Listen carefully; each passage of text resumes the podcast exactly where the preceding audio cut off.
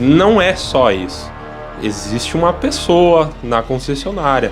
Ela é tão falha, ela é tão qualificada quanto a gente que está no setor.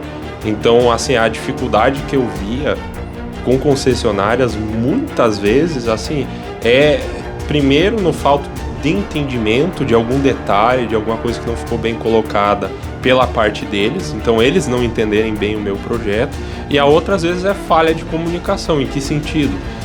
Cara, você fez o memorial certo? Muitas das reprovas das concessionárias é muito pontual. Então você vai refazer um memorial para às vezes corrigir aquilo que é pontual e submeter aquele analista a uma correção de cabo a rabo do seu projeto? Não. Então o que, que eu fazia? Eu fazia uma nota, sabe? Humanizar o projeto, né? Se comunicar com a pessoa, fazer uma nota.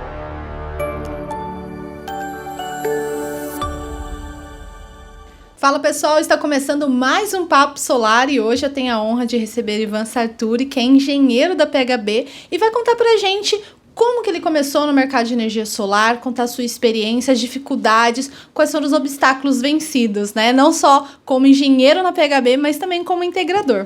Obrigado, Ivan, pela sua presença aqui no estúdio do Canal Solar. Obrigado, obrigado, Érica, pelo convite aí, obrigado pessoal do Canal Solar.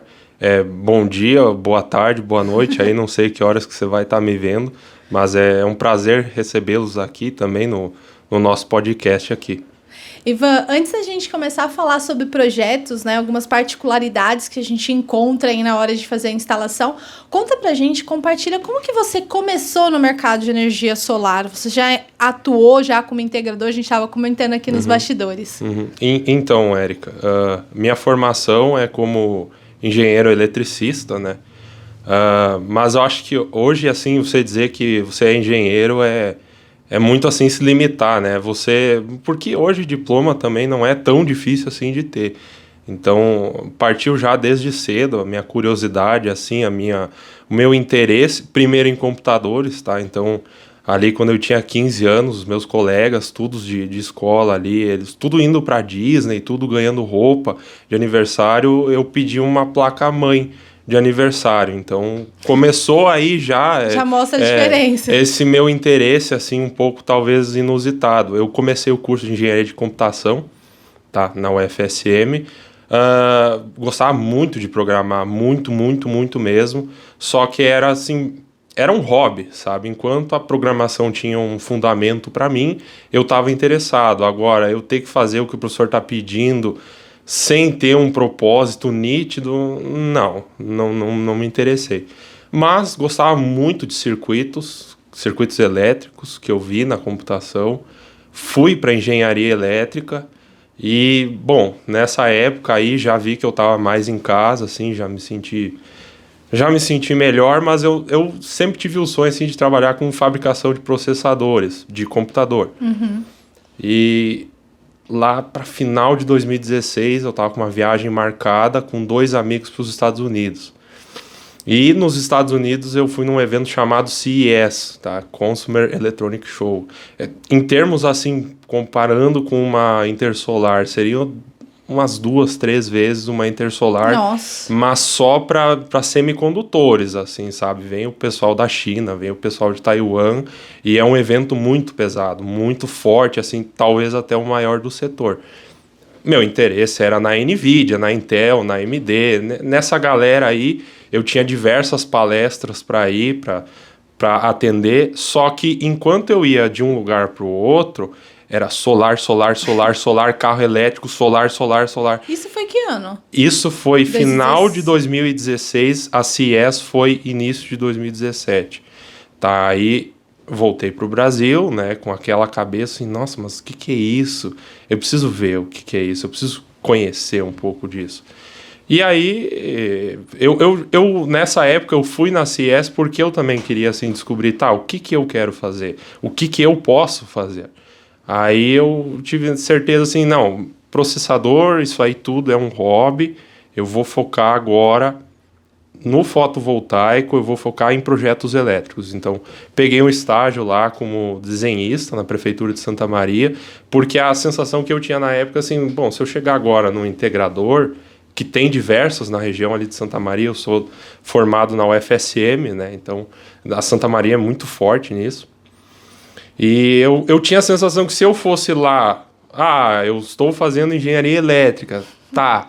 E daí? O que, que você quer aqui? O pessoal já tá anos, né? Já estava à frente. O pessoal já manjava muito, sabe? O pessoal lá tava, que nem eu falei, tava forte lá em Santa Maria, tava muito Sim, forte. Sim, referência, é né? referência, você tem empresas de grande nome lá.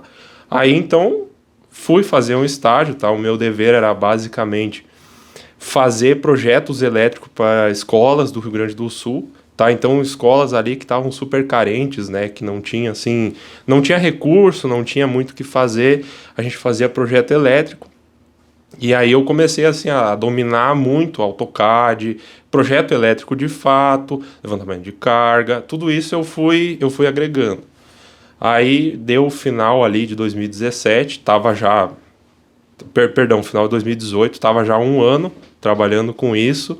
Uh, ia trocar o governo também, eu estava com uma incerteza assim, que se aquele programa ia continuar. Saí do estágio, uh, entrei no integrador, aí já como projetista fotovoltaico. Uh, fiquei trabalhando nisso por um ano, um ano e meio, fazia projeto. também já comecei a atender cliente, também ia nas obras. Mas aí, assim, o forte meu aconteceu aí em 2020 tá? Entrei na, numa outra empresa aí como engenheiro eletricista, inclusive um abraço aí pro pessoal da Eletrisul, tá? Eu tenho até um pouco de vergonha de falar isso, só lembro, eu só vou falar aqui três nomes para não falar de todo mundo, mas um abraço para todo mundo, tá? Em especial pro Romano, Cesare e pro André, o pessoal lá me recebeu super bem.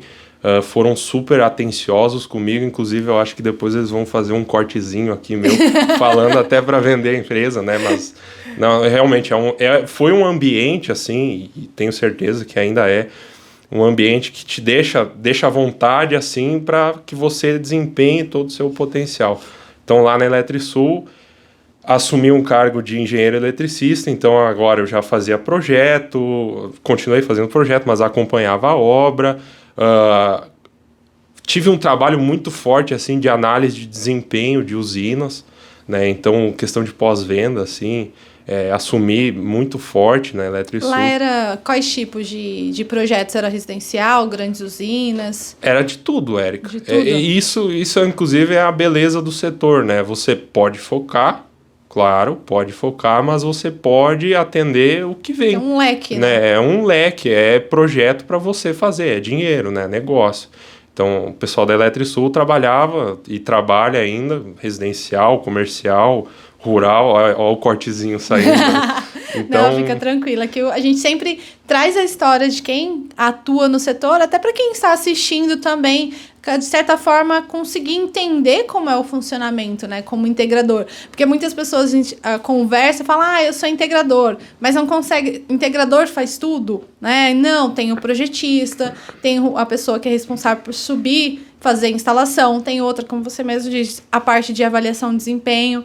Lógico, pequenas empresas, às vezes a pessoa tem ali várias funções. Mas é bem interessante essa, essa que você está falando, porque você estava atuando lá então como projetista, mas você chegou a fazer alguma instalação? Ou não? Não, não. Instalação. Eu fui mais assim de acompanhar a obra, uhum. certo? Mas e, isso é outra coisa também. Quando você está acompanhando a obra, você tem que prestar atenção em diversas pessoas, né? Então, para você ir lá e começar a instalar, você está se privando de outra função, né? Sim. Que é acompanhar o macro da obra. E foi isso que eu fiquei encarregado de fazer, porque o pessoal deve estar tá bem ligado aí, né? A RT você assina hoje ou duas, uma projeto e outra execução, ou você assina uma englobando os dois, né? Então, projeto e execução.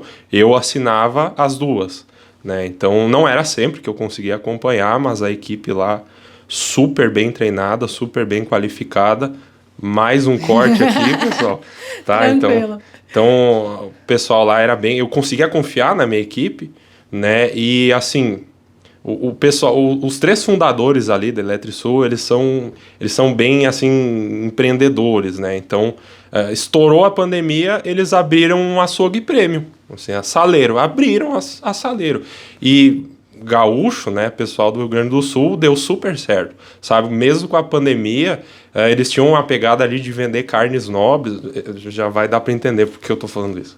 Eles abriram esse negócio, ficaram em paralelo, então o Tieser gerindo a Saleiro e o Romano e o André gerindo mais a Eletrisul, só que aí o que que acontecia? Eu dava também treinamento, na Eletrisul, né? Tinha um time comercial, tinha um time de orçamento, de projeto, eu também dava treinamento. E sempre depois do treinamento, a gente comia na saleiro. Então, para mim, assim, aquilo ali era maravilhoso, sabe? Pô, eu dou aqui treinamento, todo mundo, todo mundo assim me ouvindo, né? Nossa, que legal que ele tá falando. E aí depois disso, churrasco, ah, cara, não quero mais nada. Melhor casamento. Não quero mais nada. E gaúcho gosta de um, de um churrasco, né? Não, nem me fale, Érica, pelo amor de Deus. O pessoal lá é, é, é da casa, assim, né? É o que tem de cultura lá churrasco, CTG, enfim, o pessoal CTG? lá. Centro de Tradições Gaúchas. Ah, acho que o Jean Diniz falou que ele até. Dan... Eu não lembro agora o nome da dança, mas ele até foi campeão. Talvez a Chula. É, acho que é essa. É. Ele veio, inclusive, com a calça. Hum, eu vi, eu vi. Foi bem legal, eu foi vi. bem legal esse papo. Legal. Mas é, é bacana, né? Eu não tenho. Tenho familiares que moram, mas na região de Santa Catarina não vejo tão forte assim, porque a minha tia que foi para lá, né? Ela era de de Maringá, que minha família é lá do estado do Paraná.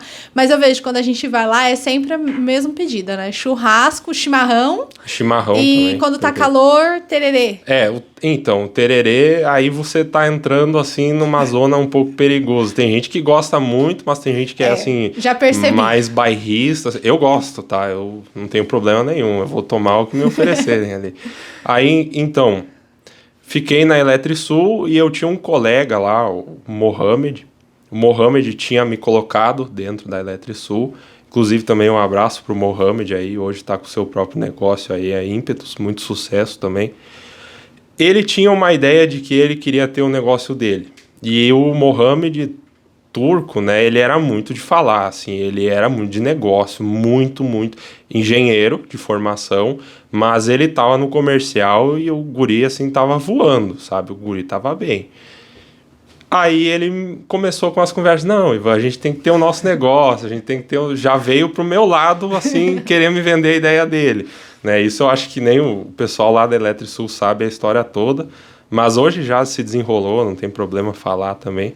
Uh, ele me abordou, né, diversas vezes, não, Ivan, vamos, tu, tu pega o projeto, obras, e, e, eu, eu vou vender. É isso que eu sei fazer, eu vou vender. Aí eu, não, calma aí, calma aí. Vamos, vamos devagar. Mas aí, aí o tempo foi passando, eu preciso muito maturar a ideia, né? Eu preciso ver, ah, é isso mesmo, é isso que eu quero. E aí eu falei, tá, vamos seguir nessa linha. Aí passou um tempo e o Mohamed é um cara que, assim, até hoje ele sabe disso, não estou mentindo. Ele é um cara que não é muito focado. Então ele queria ter o um negócio dele, mas ele também não queria sair da Eletrisul. Ele gostava. Sim. da Eletrisul. E aí eu, eu perdi a cabeça com essa falta de foco dele, sabe? Eu, eu ficava nervoso. Cara, nós vamos montar um negócio. Tu tem que saber o que, que tu quer fazer. Só que eu também eu era meu amigo, então, né, mantinha amizade, ia levando a situação. Aí chegou um dia que assim, a gente teve uma reunião assim para montar o um modelo de negócio e no outro dia ele falou assim: "Não, vou ficar na Eletrisul". Aí eu falo, mas meu Deus do céu, eu vou juntar esse guri eu vou, vou pegar esse guri. Só que aí, no, ele, eu não sei se ele viu que eu fiquei assim, eu fiquei meio abalado, meio nervoso. E aí, aí eu, eu, ia, eu ia brigar com ele, mas eu ia brigar feio com ele. Aí ele falou assim pra mim: Não, Ivan, vamos lá no Thiago. O Thiago era um outro amigo nosso. Vamos lá no Thiago hoje de noite. Vamos tomar uma cerveja e comer um X. Aí, aí eu já me desarmei, né? Aí eu já, ah, X é comigo mesmo. Vamos... O que é X? X seria tipo um hambúrguer, assim, só que é prensado na chapa, é tradicional hum. do Rio Grande do Sul. X de costela, muito Nossa. bom. Aí fomos no Thiago, e aí a gente tomando cerveja, comendo X, eu tomo cerveja, fico levinho, assim, fico tranquilo, sabe? Passou todo o nervosismo. E aí eu falei, olha, Mohamed, não tem como, cara. Não, não, eu já não tô muito afim de participar. Eu acho que vai ser um, assim, tu tem tudo para dar certo e eu acho que eu, Pode ser que eu acabe te atrasando, né? Tu, tu sabe de toda essa condição que tu quer estar em mil lugares ao mesmo tempo, tu quer aproveitar um pouco de tudo, e eu não sou assim, cara. Eu São sou, ritmos diferentes. Sou um cara mais centrado, e só que nessa época eu queria estar muito na indústria. Então já partia de mim não querer fazer um negócio com ele, né? Não querer montar a minha empresa junto com ele. E aí, aí que eu, eu acho que assim, uma das grandes lições da minha vida já eu tive nesse momento assim que o, setor, em particular, o setor fotovoltaico, o rancor e a raiva te custa muito dinheiro. Muito dinheiro mesmo. Então, nessa hora, ele falou assim: Tu quer estar tá na indústria, Ivan? Eu tenho um amigo na PHB e um amigo na Sangrou. Eu vou conversar com eles para ti. Aí, meu Deus do céu, só faltou me ajoelhar na frente dele, né? Agradecendo e tal. E Mohamed me passou para um colega dele esse colega dele, o Henrique, me deu um baita voto de confiança, nem me conhecia. Me passou para o Wildo, o Wildo, gerente lá, sócio da PHB, uh, eh, fez entrevista comigo e o seu Wildo, uma pessoa muito determinada, né? Na entrevista ali já falou quando é que tu pode vir. E aí eu, nossa, comecei a suar frio, assim, né? Pensei, meu Deus, eu fiz um milhão de entrevista e Aí esse cara aqui já na primeira tá falando, não, vem, vem, é isso que tu quer, então vem. É, foi um choque, assim, né, essa, essa transição. E aí o pessoal da, da Eletrisul, que eu trabalhava na época, foi super, assim, super entendeu a minha condição. Uhum. Até porque, assim, outra coisa bonita do solar, cara, se tu quer emprego, é só tu querer, entendeu? Eu já estava conversando com outro amigo meu de faculdade que estava no integrador também, e há muito tempo ele queria assumir um cargo de engenheiro. Falei com ele, Breno, sabe, aí hoje está na Eletrisul também. Aí não deu outra, já foi, já, já fez todas as movimentações, já fiz já. toda a movimentação, deu super certo, o pessoal da Eletrisul gostou do Breno também, né? Então, mais ou menos assim a minha trajetória até eu chegar na PHB mais ou menos isso. É, de forma bem resumida, porque eu acredito que tem muitas coisas, né? Que foi. É, é engraçado porque a gente vê, né? Eu conheço o Ivan da PHB. Quando eu entrei no setor, eu entrei em 2020, mas a gente vai conhecendo aos poucos as pessoas. Eu sempre te vi, Ivan, da PHB, mas é legal saber que você já esteve né, na parte de projetos, na parte de, de avaliação de desempenho. Quando você estava atuando, quais foram as dificuldades que você enfrentou? Por exemplo, como você saiu da faculdade, você teve um tempo para aprender sobre o fotovoltaico, né? Até você mesmo comentou, não chegou de cara já pedindo estágio, mas foi aos poucos aprendendo. Para compartilhar aqui com quem está assistindo, de repente acabou de começar no mercado uhum. ou quer entender um pouco mais o mercado, quais foram os passos que você deu que te ajudou? ali no desenvolvimento de projetos. Não sei se de repente a gente vê aqui no dia a dia muita luta com concessionária, né? Uhum. Cada concessionária tem a sua forma, suas documentações. Como que você lidou, pelo menos nessa região sul do Brasil? Perfeito. Uh, assim, Érica, dificuldade foram várias, tá? Eu vou tentar trabalhar assim as maiores. Como você bem falou, assim, não querendo denegrir a imagem também da concessionária, pelo amor de Deus, mas a, o que, que a gente vê? Não se trata muitas vezes de um conflito de interesse. Porque muita, muita gente tem essa mania de achar ah, a concessionária que é isso, o integrador, o setor fotovoltaico que é isso. Não é só isso. Existe uma pessoa na concessionária. Ela é tão falha, ela é tão qualificada quanto a gente que está no setor. Então, assim, a dificuldade que eu via com concessionárias, muitas vezes, assim, é primeiro no falta de entendimento de algum detalhe, de alguma coisa que não ficou bem colocada pela parte deles, então eles não entenderem bem o meu projeto, e a outra às vezes é falha de comunicação. Em que sentido? Cara, você fez o memorial certo? Você só não copiou, porque eu fiz isso, né? Eu fiz várias vezes, errei várias vezes. Você pegou um, todo mundo tem um modelo de memorial. Todo mundo tem. Todo mundo tem um modelo de anexo, todo mundo tem um modelo de RT. Você conferiu isso aí? Você Será que editou? deixou do anterior, né? Exatamente. Então, Verdade. muito, especialmente para quem está começando, sabe?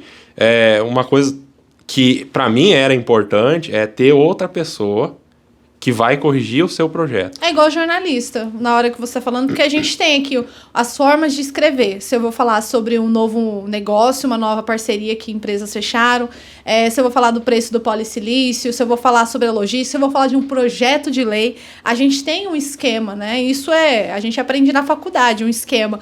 É a mesma coisa na hora que você também vai apresentar uma documentação. Você tem que ter um modelo para ser a partida, mas não para ser o resultado final. Exatamente. Eu acho que você falou isso é verdade, viu? Porque às vezes a gente pode pegar ali no vício, se não tem uma segunda pessoa para conferir, acaba saindo um número errado, uma letra errada, e, e isso prejudica todo o andamento com a concessionária. Exatamente, Érica. E hoje, hoje em especial, eu vejo assim duas coisas. Um setor que é muito competitivo, do meu lado como distribuidor, fabricante, mas também até mais talvez do integrador. Né, você vê assim diversas empresas surgindo. Aí às vezes você não tem esse cuidado na hora do, de fazer o projeto, de fazer uma conferência, de às vezes até assim que nem eu falei, eu assumi diversas funções dentro do integrador. Cara, estou fazendo projeto aqui, mas tem um cliente ali querendo falar comigo, sabe? Então, às vezes, você sentar e ter um foco, né? Uh, uma outra, talvez, passagem da minha vida que me ajudou muito também. Eu joguei campeonato estadual de basquete no Rio Grande do Sul por cinco anos. Tá? E um professor meu lá, o professor Rafael, Rafael Renan Bratz, um abraço pro senhor também é, uma vez ele falou assim que uh, um jogador bem treinado, bem preparado, ele ganha o jogo. Mas um time bem preparado, bem qualificado, é o time que ganha o campeonato. Então, assim, hoje em especial, eu vejo a diferença que isso faz dentro da PHB. Você tem um time ali de alto gabarito, sabe? Um time ali que se não fizer acontecer aquilo ali, é, o setor não, o setor não, a empresa não vai para frente sabe? Então, para mim também é uma honra estar tá na equipe da PHB, sabendo que eu tenho aí grandes nomes do setor para me amparar ali. E isso também é verdade dentro do integrador, né? Às vezes você não tem ali né, um colega seu para te ajudar, um colega seu para te acompanhar, se torna complicado, né? Então, até assim um conselho para quem está especialmente no setor de projetos que estava muito certo para mim, é que assim, ó, você imagina você, analista da concessionária, com uma pilha de projetos para corrigir. Você, esse é o seu dever ali do dia. E aí você tem o engenheiro A, B e C. E nenhum deles tem um padrão de projeto que se assemelhe. E aí cada projeto é diferente, totalmente diferente. Você vai encontrar diferentes informações em diferentes lugares. Muitas das reprovas das concessionárias é muito pontual. Então você vai refazer um memorial para às vezes corrigir aquilo que é pontual e submeter aquele analista a uma correção de cabo a rabo do seu projeto? Não. Então o que, que eu fazia? Eu fazia uma nota, sabe? Humanizar o projeto, né? Se comunicar com a pessoa, fazer uma nota ali, um PDFzinho pequenininho, falar: ó, oh, aqui aconteceu isso, isso e isso mas na verdade é isso, isso e isso. Questão assim, às vezes, de padrão de entrada, certificação de versor, alguma assinatura que o técnico talvez não tenha entendido bem o que está acontecendo. Você fazia como se fosse um anexo. É, como se fosse. A, preenche ali no Word um documentozinho simplesinho para atacar aquele problema ali, sabe? Não fica, uh, não fica contextualizando todo o projeto, abordando coisas que ele não inseriu na reprova certo? Então faz uma nota simples ali, manda para ele e aí ele vai em cima daquilo, o analista, né? Ele já vê que tem uma reprova, foi aquilo ali que foi reprovado, então ele vai corrigir aquilo ali.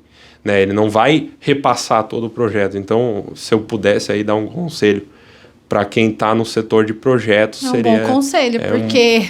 eu, não, eu não sei, porque eu nunca trabalhei, mas conversando o pessoal fala, né, que é, até essa questão da 14300 estar tão iminente, né? A gente tem aí acompanhado, a partir de janeiro já é esperado as mudanças, as regras, principalmente o prazo, que é o que mais pega, né, na hora de instalar. E as pessoas estão apresentando pro, é, os projetos para tentar o parecer de acesso para garantir os direitos atuais. E aí, nessa reprova, se não apresentar toda a documentação, não vai conseguir esse prazo. Então, acho que essa dica que você dá é muito boa para quem, por exemplo, já apresentou e neste momento está tendo que lidar ou acertar ali os, os erros apontados na reprova. Perfeito, Érica. Isso é um cuidado que todos os lugares que eu trabalhei a gente tinha um cuidado muito grande, sabe? Tomar reprova, todo mundo toma, né? Uma hora vem, pode ter certeza. Mas assim, uma reprova que não exija uh, mexer assim, digamos, no corpo do projeto, que exija uma repostagem. Então, assim, realmente prestar atenção no que está fazendo, né? Agora, nessa reta final, eu tenho certeza que vai começar uma loucura, uma loucura. Já tá, pessoal, viu? O pessoal, assim, não tem ninguém que não seja culpado, né? Tá todo o setor criando, criando assim uma sensação de urgência. Então, vai vir, inevitavelmente vai vir. Então, assim, cuidado, tá? Cuidado nessa hora aí. Faça o seu projeto, tome o seu tempo. Uh, tem outra coisa para fazer, faz o que tem que fazer antes de fazer o projeto para entregar algo redondo. E aí, assim, eu não, não sou advogado, né? Não sou. Não tenho nenhuma expertise nisso. É, com certeza vai surgir gente querendo ajuizar o caso, né? Ah, eu ah. postei antes, e aí reprovou, me pediram postagem nova, e aí me enquadraram na 14.300. Cara, foge disso, entendeu? O processo no setor fotovoltaico é tempo teu cliente quer instalar e quer rodar, ele não quer, não quer ficar esperando, ele não quer essa angústia.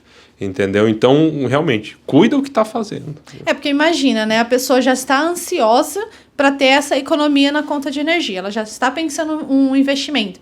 Provavelmente, se não tem o capital, já foi atrás de um financiamento. Aí tem que aguardar para o ano que vem, judicializar isso ter custos com advogado é realmente é bem complicado esse cenário. A gente vem acompanhando aí, tem um projeto de lei que tem dois, né? Um projeto de lei só direcionado para esticar esse prazo, né? Mudar o texto na lei de 12 para 24, aí a gente só iria para 2024, e um outro que é um, um projeto, na verdade, de incluir uma emenda em um projeto que já está tramitando no Senado que inclusive é o deputado Lafayette que trouxe essa ideia em algumas palestras que a gente, até o Canal Solar, acompanhou. Mas é muito complicado você também apostar em algo que não está certo. O que está certo hoje é que o prazo, 12 meses, 7 de janeiro a gente já vai começar a ter as novas leis. Mas eu sei que dentro da PHB, e é uma coisa que a PHB tem muito, né? A gente até publicou um artigo aqui assinado pelos engenheiros sobre a parte de pesquisa, desenvolvimento de produtos, é algo que a empresa se preocupa muito. O Wildo falou isso no podcast que ele gravou com a gente. Como que é o ambiente e principalmente nesses treinamentos que você vai, quais são as boas práticas e também quais são as perguntas mais pertinentes dos integradores? Uhum. Não, legal, Érica, isso aí que você perguntou. Uh, muita gente assim não conhece né, a, a, estrutura e talvez o fundamento da PHB, né, da onde surgiu. A, a PHB não surgiu no solar, né, a PHB surgiu com fontes de computador lá na década de, de 80, né, então existe todo um know-how que vem antes do solar, que a gente embarcou no solar, agregou né, o nosso atendimento dentro do solar. Então, sim, a gente tem projetos de pesquisa com a USP, com o CPQD aqui de, de Campinas, a gente tem diversos projetos, assim, estações de recarga CA, CC, a gente também tem. É, já fizemos também de armazenamento de energia, está rodando hoje, inclusive na USP lá, é, projetos total sucesso, né? Tem um container dentro da PHB, né? Um container de energia então, assim, é, a empresa não é só, só um fabricante, só um distribuidor. Existe um trabalho de engenharia que o nosso cliente está comprando junto do seu produto. Né? A, PHB testa todos os inversores antes de mandar. Por que, que a PHB testa? Porque a PHB tem um laboratório capaz de testar esses produtos. Né? Não é algo só assim, ah, recebemos e vamos enviar. Não. A gente tem todo esse trabalho. Essa parte que você fala de receber e enviar é a parte da garantia, né? Sim. Que tam... muitos integradores têm essa. Quando eles vão, eu vejo isso conversando em feira, né? Quando eu vou falando das marcas, conversando ali né? Na, nos eventos, o pessoal fala que é a, uma das coisas que eles né, na hora de critério, critério para escolher a marca, é a uhum. garantia. Uhum. Porque o integrador que está entregando uma economia para o cliente, ele não pode deixar o cliente sem aquele, aquele, aquele inversor, uhum. que é uhum. principalmente o cérebro de todo o sistema fotovoltaico. Uhum. Dentro lá da PHB, como que funciona a garantia? O integrador que está assistindo aqui, por exemplo, teve algum problema apresentado no seu inversor. Ele tem esse inversor de troca? Como que funciona? É uma curiosidade É, minha. Então, primeiro de tudo, tá? Ah, eu também trabalho junto do suporte, né? A gente estava conversando isso antes. Ah, a gente vai tentar identificar o que está ocasionando. Porque a questão de troca, sim, é possível de acontecer. Inclusive, a gente faz de boa, sem problema nenhum. Mas a gente vê que, assim, a maioria dos casos, a maioria mesmo, tá? Não estou exagerando aqui. É, é uma questão, assim, de algum ajuste, aju- ajuste local. Né? Alguma Então- coisa de instalação. instalação, tá? Então a gente vai procurar o defeito, porque também não, aí não adianta eu receber o produto, ok, tá com defeito o produto, aí volta para você dar o mesmo defeito, né? Então a gente tem que saber o que que a gente está fazendo, aonde que a gente está lidando, né? Então existe todo esse trabalho antes, mas assim nada burocrático, você faz por WhatsApp mesmo, né? Ah, Você que maravilha. Conversa com o pessoal ali, o- Bruno, o Léo, o Hugo lá do suporte, você vai conversar com eles por WhatsApp. Né? E aí, ok, foi identificado que é um problema de produto. Você envia para nós, tá? Se é defeito de produto, a PHB arca com custo de ida e volta do produto. E aí você faz a troca do seu produto. E nessas, nessas verificações, né, para dar a garantia, fazer troca, né? É uma dúvida que a gente tem muito aqui, a gente enquanto redator também, porque muitos é, integradores eles deixam de praticar algumas boas práticas, seja porque não foi orientado, porque não tem uma qualificação. A gente sabe que quem está no setor sempre busca se profissionalizar, porque as tecnologias mudam. A gente viu, viu na Intersolar o ano passado, a gente foi esse ano Sim, coisas bem melhores, né? Já mais avançada. O que, que o integrador hoje, quais são os principais erros cometidos com- que você verifica assim quando vai fa- fazer um treinamento, algumas perguntas que surgem? Olha, e- erro, eu acho que o, o top one ali que a gente acha no suporte, tá? E que é um erro assim, cara, dá para corrigir isso muito tranquilo, muito tranquilo mesmo, mas é em âmbito de projeto, né? Esse é o primeiro cuidado e talvez a primeira dificuldade. Proximidade de inversores, tá? Você colar A gente teve um, tem um artigo sobre isso. tem um inclusive. artigo sobre isso, justamente. Tá? Então, assim, eu, eu explano isso em detalhes minuciosos na academia, mas para dar uma palhinha aqui do que, que a gente vê lá. Primeiro de tudo, se você pegar a eficiência de qualquer inversor, qualquer inversor vai ser ali na casa 96, 97, 98, 99%. Mas o que, que sobra desse, dessa eficiência? É calor, é energia térmica. Né? Então, por exemplo, assim, você pega lá ó, o PHB 125 kHT. É um inversor de 125 kW que a eficiência... Agora eu não vou lembrar de cabeça, mas assim, é 98,5% de eficiência. É 1,5% de calor de um inversor de 125 kW. Então, assim, eu costumo dizer para quem me aborda, né? Cara, você está colocando uma estufa no ambiente. Aquelas estufinhas a ar, assim, você está colocando isso no ambiente. Então, aí, o que, que acontece? Primeiro de tudo, qualquer inversor, isso é da natureza, é do fundamento do inversor, de rating de potência. Né? Vai acontecer isso, ele vai começar a perder a potência nominal dele para ele se proteger. Em segunda análise, e aí eu acho mais crítico ainda até, é assim, você tem componentes, capacitor, IGBT, indutor, uh, tudo, toda a circuitaria de um inversor, ela é projetada em vista de uma temperatura. Né? Ou seja, você vai ter uma vida útil De para, acordo com aquele ambiente de acordo com aquela que temperatura. está no manual. Exatamente. Tá? Então, aí o que, que acontece? A gente pega lá um inversor que foi projetado para uma temperatura ambiente de 35, 40 graus, você põe ele aí num ambiente que você está injetando essa carga térmica ali, e aí ele não vai estar tá nos 35, 40 graus. Então, também você vai penalizar a vida útil dele. Entendeu? Independente, PHB, qualquer outra marca, você vai penalizar ele. Então, as, é, é o que eu falei, é um cuidado que você tem no seu projeto e que aí, assim, agrega valor ao investimento que fizeram em você, né? Porque imagina lá, o seu concorrente começou a pifar tudo 5, 7, 10 anos. O seu tá ali há 15.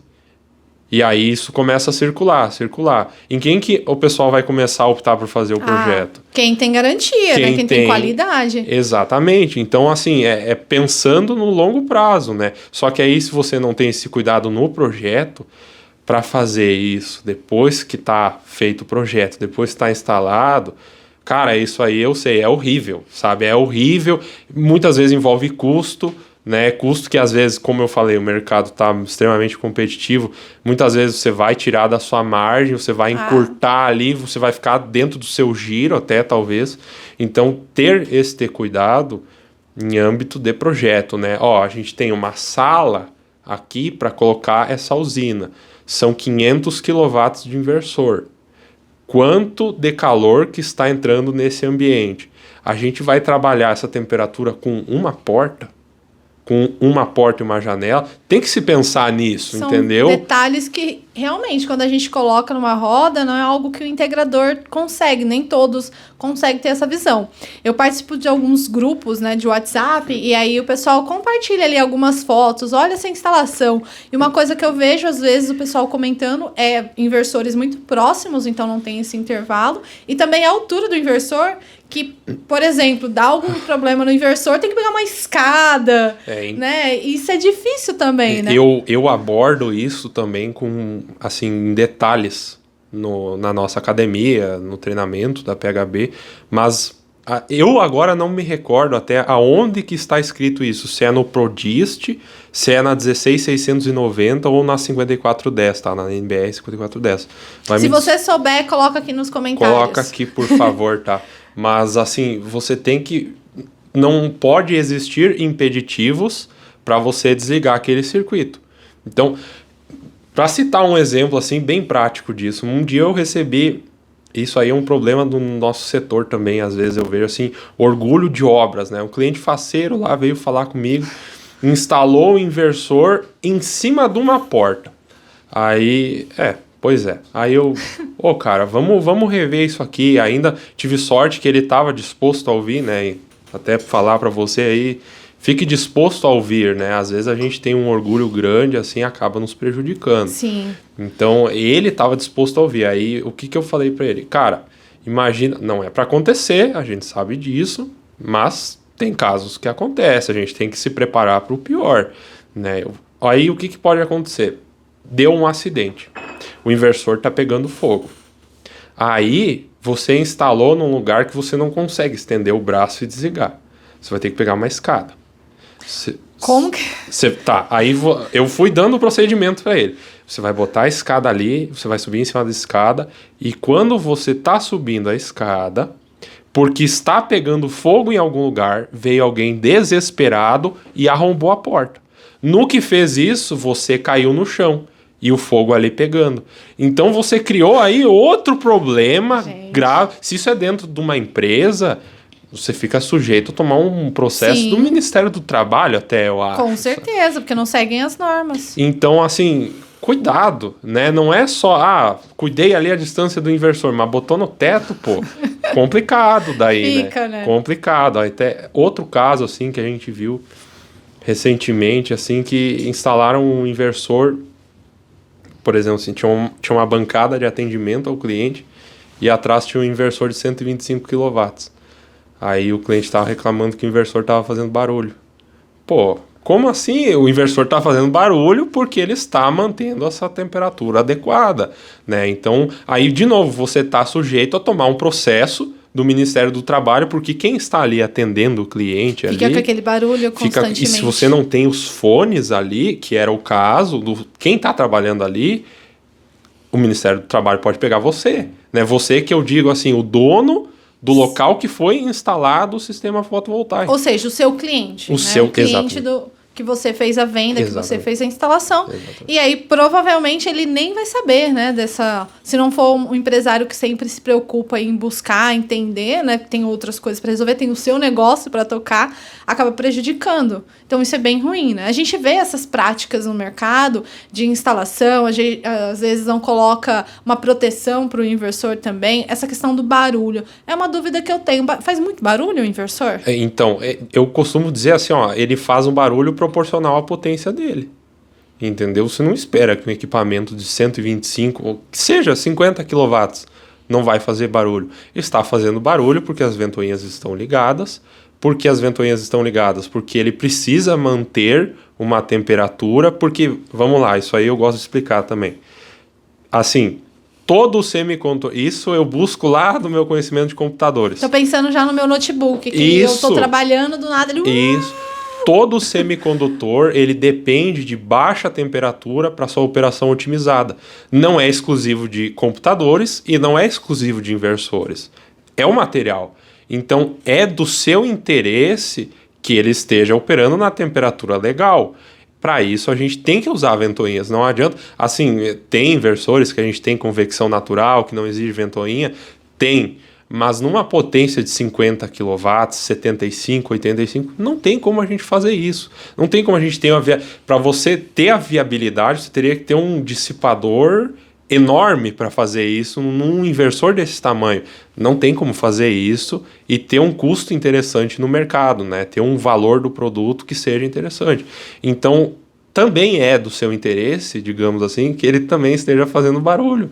Né? Entendi. E quando você fala de semicondutores, já vem à mente, né, que a gente acompanha o mercado, que a gente é, vem de uma crise de oferta de semicondutor, né? A gente viu, até voltando aí para os carros que têm os seus é, som, algumas, alguns detalhes ali que estavam saindo, né? O carro sem itens de série que a gente fala, né? Quando você vai comprar um carro, o que, que você quer que venha nele? E muitas pessoas estavam comprando o carro sem esses itens de série para depois, o ano que vem, ir lá e fazer um recall para pegar esse item. Como que você viu esse comportamento na, indústria, na indústria fotovoltaica? PHB, que é parte da indústria. Uhum. É, assim, a gente teve ano passado, sim, uma falha no, na cadeia de suprimentos. Na verdade, pelo que eu me recordo, isso até começou a história assim com um navio que ficou atravessado no canal do Panamá. Suez. Não, su, não sei. Aconteceu algum episódio assim, e a partir dali, aí começou lockdown na China, e aí começou uma loucura atrás da outra, a gente teve essa falha. Como que a gente trabalhou isso dentro da PHB? A gente sabe, né, que a gente já conversou isso aqui, o cliente ele investiu, pô, pensa você aí, 50, 60 mil, o que, que é isso na sua conta bancária? É uma pancada, né? Sim. Então você fez esse investimento, cara, eu quero para agora. Você me deu 30 dias, mas quem é integrador sabe, o seu cliente vai estar tá ali, eu quero agora, eu quero agora. Que é natural, onde? é do jogo, né? Então, o que que, assim, a gente trabalhou muito, assim, conversar com os nossos clientes, né? Olha, o seu produto, ele está vindo, ele vai vir, ele vai chegar para você, mas existem coisas que a gente não consegue controlar. Por exemplo, esse navio que se atravessou, os lockdowns na China, a gente não controla isso. Né, a gente trabalhou com as distribuidoras que faziam a entrega do, do- perdão, o pessoal de logística que fazia a entrega dos equipamentos.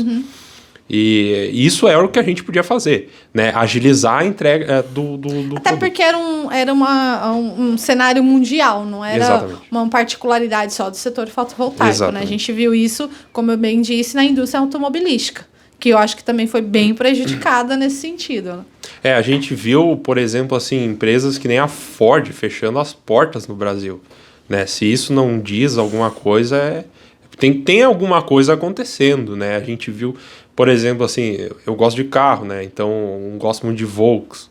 É, a gente viu uma série de carros da Volks que desapareceram do mercado, porque a montadora entendeu, não, isso aqui não me dá lucro, isso aqui me dá mais lucro. Então, assim, montadoras deixaram de existir no Brasil e outras montadoras restringiram muito a sua linha de produtos. Então, tem que ficar ligado nisso também, para você que está aí na ponta, né, atendendo o cliente, ficar antenado, ó, houve um atraso, mas isso não quer dizer que eu não vou te entregar, isso não quer dizer que eu não vou te prestar um pós-venda, né? Cliente, às vezes, às vezes assim, o que eu via dentro do integrador, tá? Ah, sim, eles tinham aquela ansiedade de ter o sistema, mas às vezes, assim, no- na hora de fazer o atendimento comercial, a gente não abordou todos os detalhes, ou pior, uma coisa que acontecia muito para mim, eu, eu não era do comercial, mas às vezes eu conversava com o cliente, com o cliente que ia fazer o investimento. Eu falava assim, tu entendeu tudo? Aí eu olhava para ele, não, não, entendi. Aí dava uma semana, tava o cara me ligando para conversar dos mesmos assuntos. Entende? Então, às vezes é uma questão assim, comunicação, né, de todas as pontas da cadeia. Você tem lá fabricante, fabricante passar para o distribuidor o que está acontecendo, distribuidor passar para o integrador, integrador passar para o cliente. Então a gente trabalhou muito nesse sentido, né?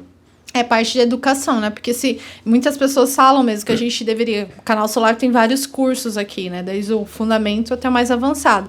E a gente sempre brinca, né? Os integradores, poxa, vocês podiam lançar um curso para o consumidor final. Para o consumidor final entender por quê. Às vezes o integrador vai e explica. Só que o integrador, ou ele é um engenheiro, ou alguém que está muito. Está acompanhando o mercado. Então, por exemplo, você me explicar sobre engenharia, para você é fácil, uhum. porque é algo que você vive vencer todo dia. Se eu explicar a rotina de jornalismo, para mim, eu vou explicar facilmente, eu vou achar que você entendeu. O consumidor final não é algo fácil, porque você tem que explicar a questão da tarifa de energia, é, a questão, principalmente agora que a gente tá, até brinca, né, que a palavra de 2023 vai ser fator de simultaneidade. Você Perfeito. explicar para o seu cliente como que a simultaneidade é pensada na hora de dimensionar um projeto. Só que se você não explicar para ele o que, que é simultaneidade, ele vai, às vezes, por é, vergonha, até mesmo orgulho, não vai falar, eu não entendi nada. Ele vai falar, não, não, tudo bem, entendi. Uhum. Só que aí passa dois meses, que é o segundo mês que o cliente realmente vê a diferença, ele vai falar, poxa, mas não era como eu imaginei. Tem até algumas pessoas que falam que vai zerar a conta de energia, Sim. só que esquece de falar que conta de energia tem imposto. Tem impostos, vão continuar a ser cobradas tarifas. E aí a pessoa também fica. Isso atrapalha o mercado, né, Ivan? Uhum. É, francamente, tá. Eu tive dificuldade de entender o que é simultaneidade. Eu tive eu, pô, sou formado, já estava trabalhando na área, a hora que caiu isso para mim, meu Deus do céu, que, que, que diabos é isso aqui? né? Agora, assim, eu atendi clientes que às vezes assim, às vezes eles tinham terceira, quarta série, sabe, por questões da vida mesmo, sabe? A pessoa não se interessou naquilo naquele momento, não seguiu na escola, tinha outras coisas a fazer, não seguiu. E só que você vê que o cliente ele é interessado, ele quer aprender. Ele quer entender, ele né? Quer Porque é um entender. dinheiro que ele está investindo, ele e, tem que entender. Outra coisa, assim, além do que você falou, eu vejo que assim, muito cliente que vai fazer o investimento, o cliente final, ele fica muito angustiado, sabe? É difícil você, como integrador, receber. Ah, eu vim aqui, é o primeiro que, você, que eu estou visitando, não visitei outros. Geralmente ele chega para falar com você, com depois ter falado assim com dois, três integradores. E nesses dois, três, às vezes ele ouviu informações que são totalmente conflitantes entre si ele já chega naquela angústia e ele começa a desenvolver assim um sentimento que eu chamo assim de vigarismo, sabe? Aí um quer me falar tal coisa porque ele quer me vender, mas aí o outro quer me vender o dele. Então ele começa a ter, ah, aquele cara ali é um pilantra, aquele cara ali tá querendo me passar a perna. Então, assim, a gente na PHB recebe muito cliente final também querendo. Cara, eu ouço de todo mundo coisas diferentes. Me ajuda, por favor. É, isso é uma coisa bem complicada. A gente até abordou aqui alguns episódios sobre a preocupação que a gente tem com a desinformação. Porque uma coisa é você informar o público e ele não compreender, ele ficar com dúvida. Outra coisa é você pegar uma informação né? A fake news. Hoje o uhum. brasileiro, a gente tem até legislação né, em uhum. andamento, tramitando para isso.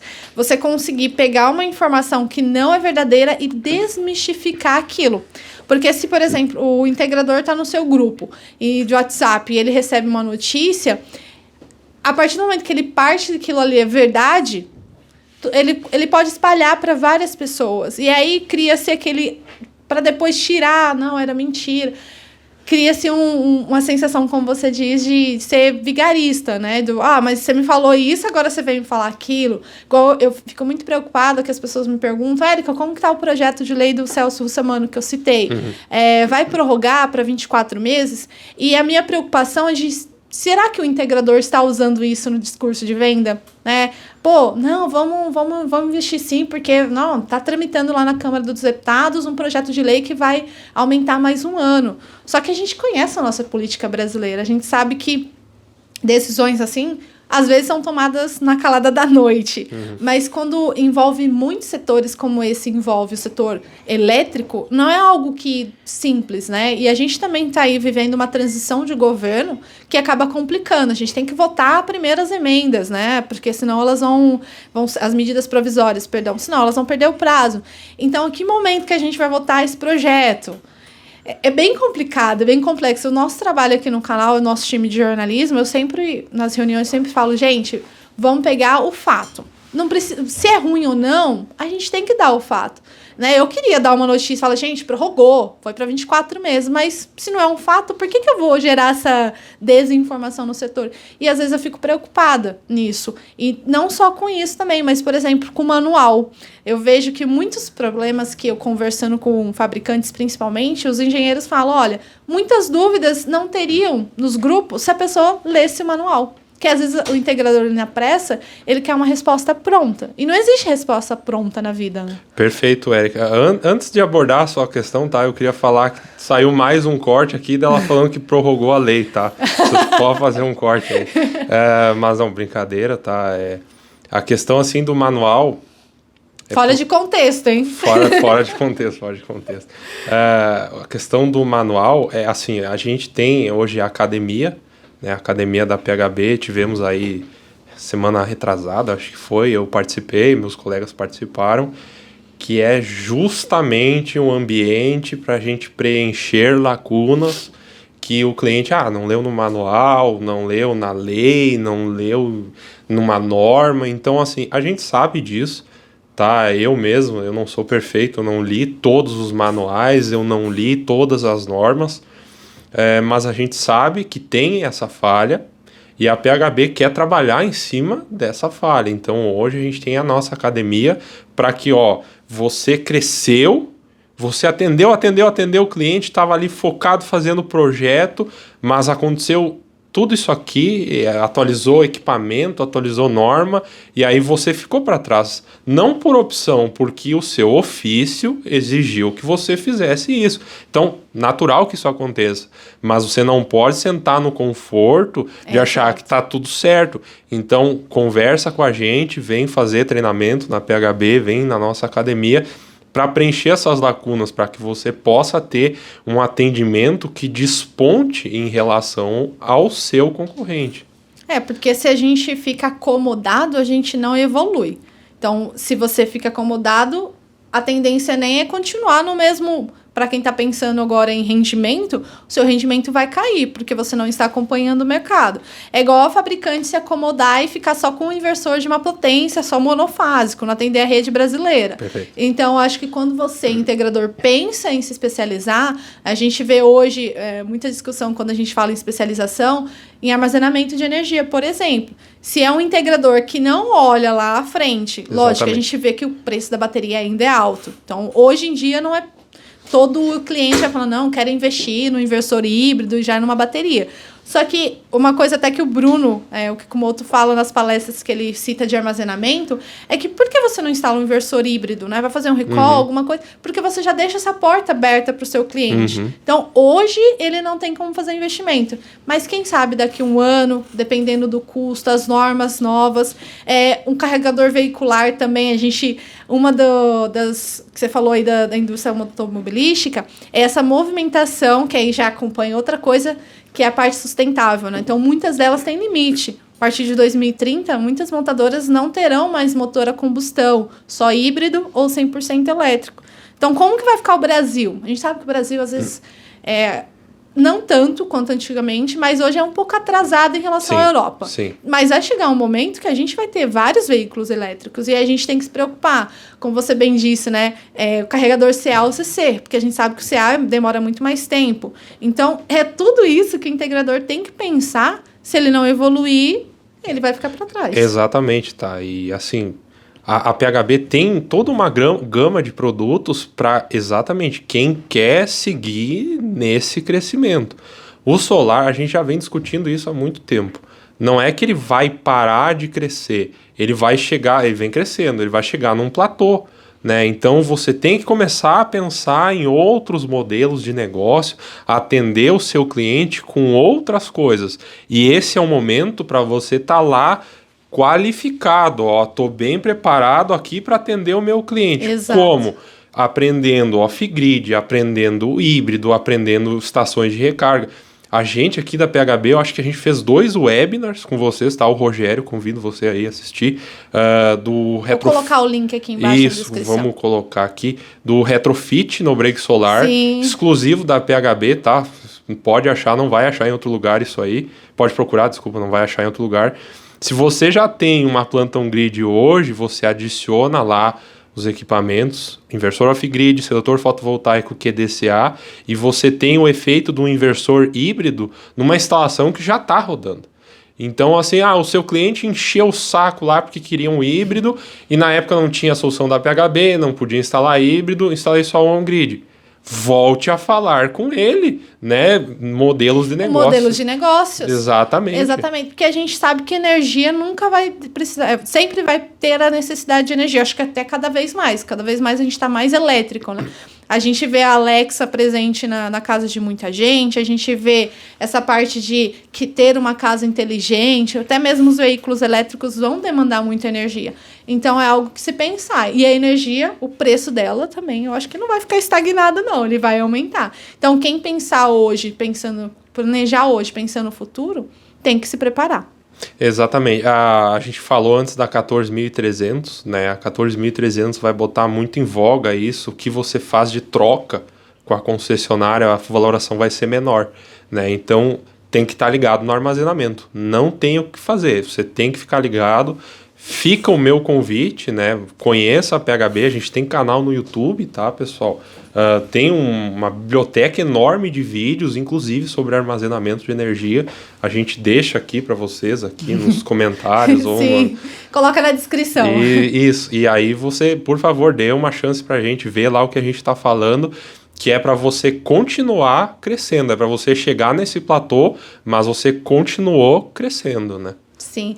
Ivan, a gente vai aqui pro, pro encerramento, a gente pode conversar bastante. Faltou ainda falar de Inmetro, né? Uhum. Dos inversores híbridos. Mas quem sabe para uma próxima pra uma conversa próxima. a gente traz aqui essas informações, até porque é uma discussão que está acontecendo, né? Algumas uhum. mudanças de inversores. Uhum, Mas antes da gente encerrar, eu gostaria que você deixasse aqui um recado para quem atua nesse setor. Qual é o conselho que você deixa? Você pode olhar para sua uhum. câmera aqui e dar o seu recado. Tá bem. Uh, pessoal, uh, conhecimento é algo que a gente tem que trilhar, né? A gente tem que sempre ficar se qualificando, senão, a gente falou, a gente fica para trás. Então, a PHB tem isso como objetivo também, tá? Ajudar você a se qualificar, uh, que você saiba o que você está fazendo, né? Então, por favor, converse com a gente, tá? Veja o nosso canal no YouTube, uh, conheça a nossa plataforma, a gente tem um acervo completo de documentos para te ajudar. E é isso aí, agradeço, tá? Todo mundo que viu aqui e estamos aí. Ivan, muito obrigada. E você que está acompanhando o Papo Solar, quiser saber mais sobre qualquer tipo de assunto, convido para você acessar o nosso site e também aqui no link da, descrições, da descrição vai ficar todos os vídeos que a gente comentou aqui. Até a próxima!